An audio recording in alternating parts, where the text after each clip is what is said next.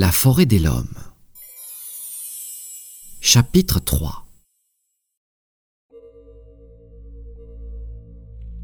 Il faisait sombre, il faisait froid, et cette caverne était très inquiétante. Lou et Chiara venaient à peine d'y pénétrer, mais déjà elles ne rêvaient que d'une chose vite en sortir pour retrouver maman. Il y avait de la boue partout sur le sol et de l'eau ruisselait sur les murs. Au loin, on entendait parfois des cris bizarres qui faisaient sursauter les filles.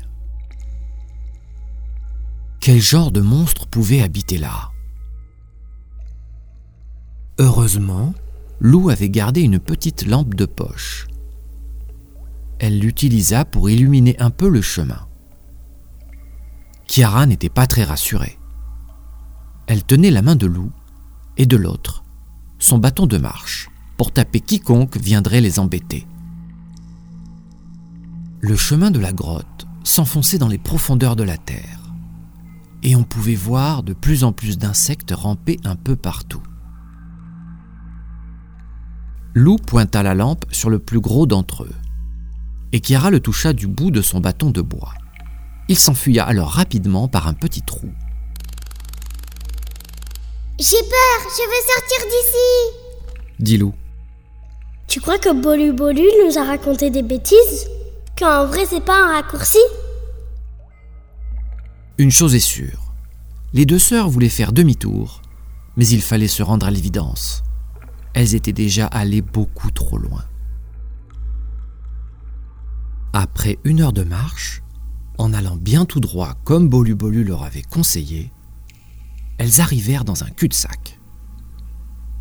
Le chemin s'était écroulé et il était maintenant impossible d'avancer plus. Lou et Chiara étaient maintenant bloqués au milieu de cette caverne sans solution. Et à ce moment-là, la lampe de loup finit subitement par s'éteindre.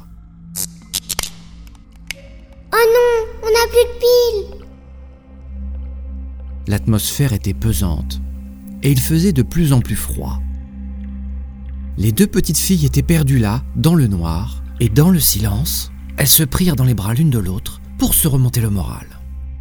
Quand soudain, Lou vit quelque chose de bizarre par terre.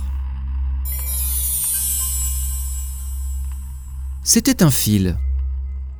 Il était lumineux et tendu au ras du sol.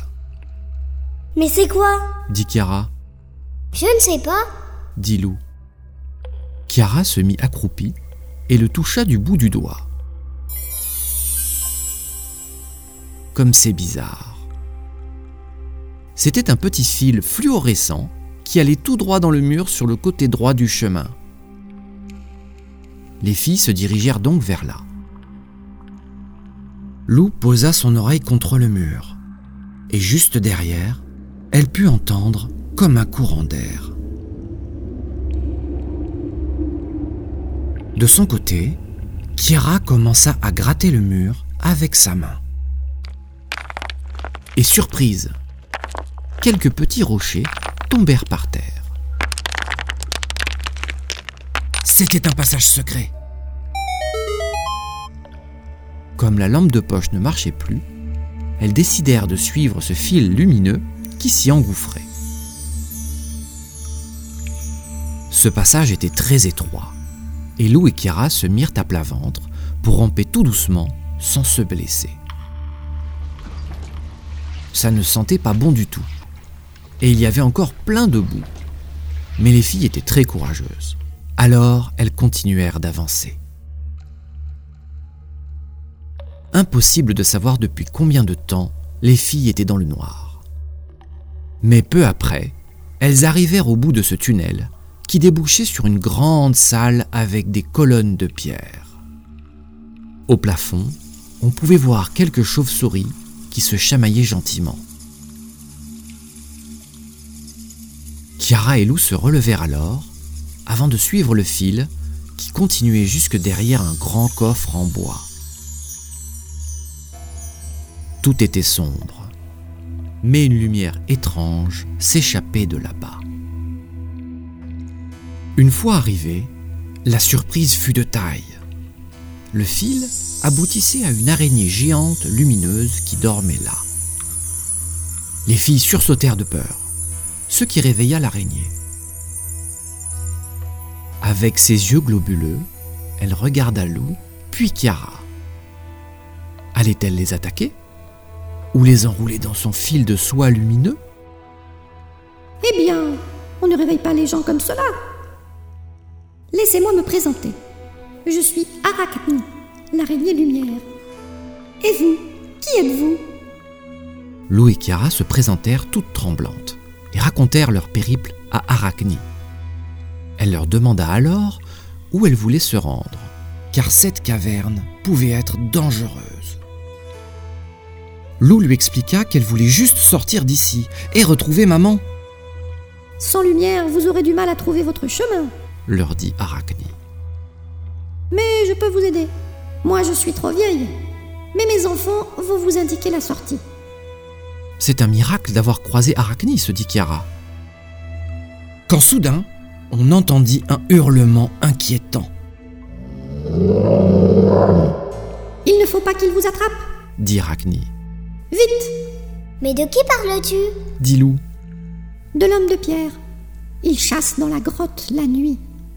Je vais appeler mes bébés araignées maintenant. Arachne siffla deux coups.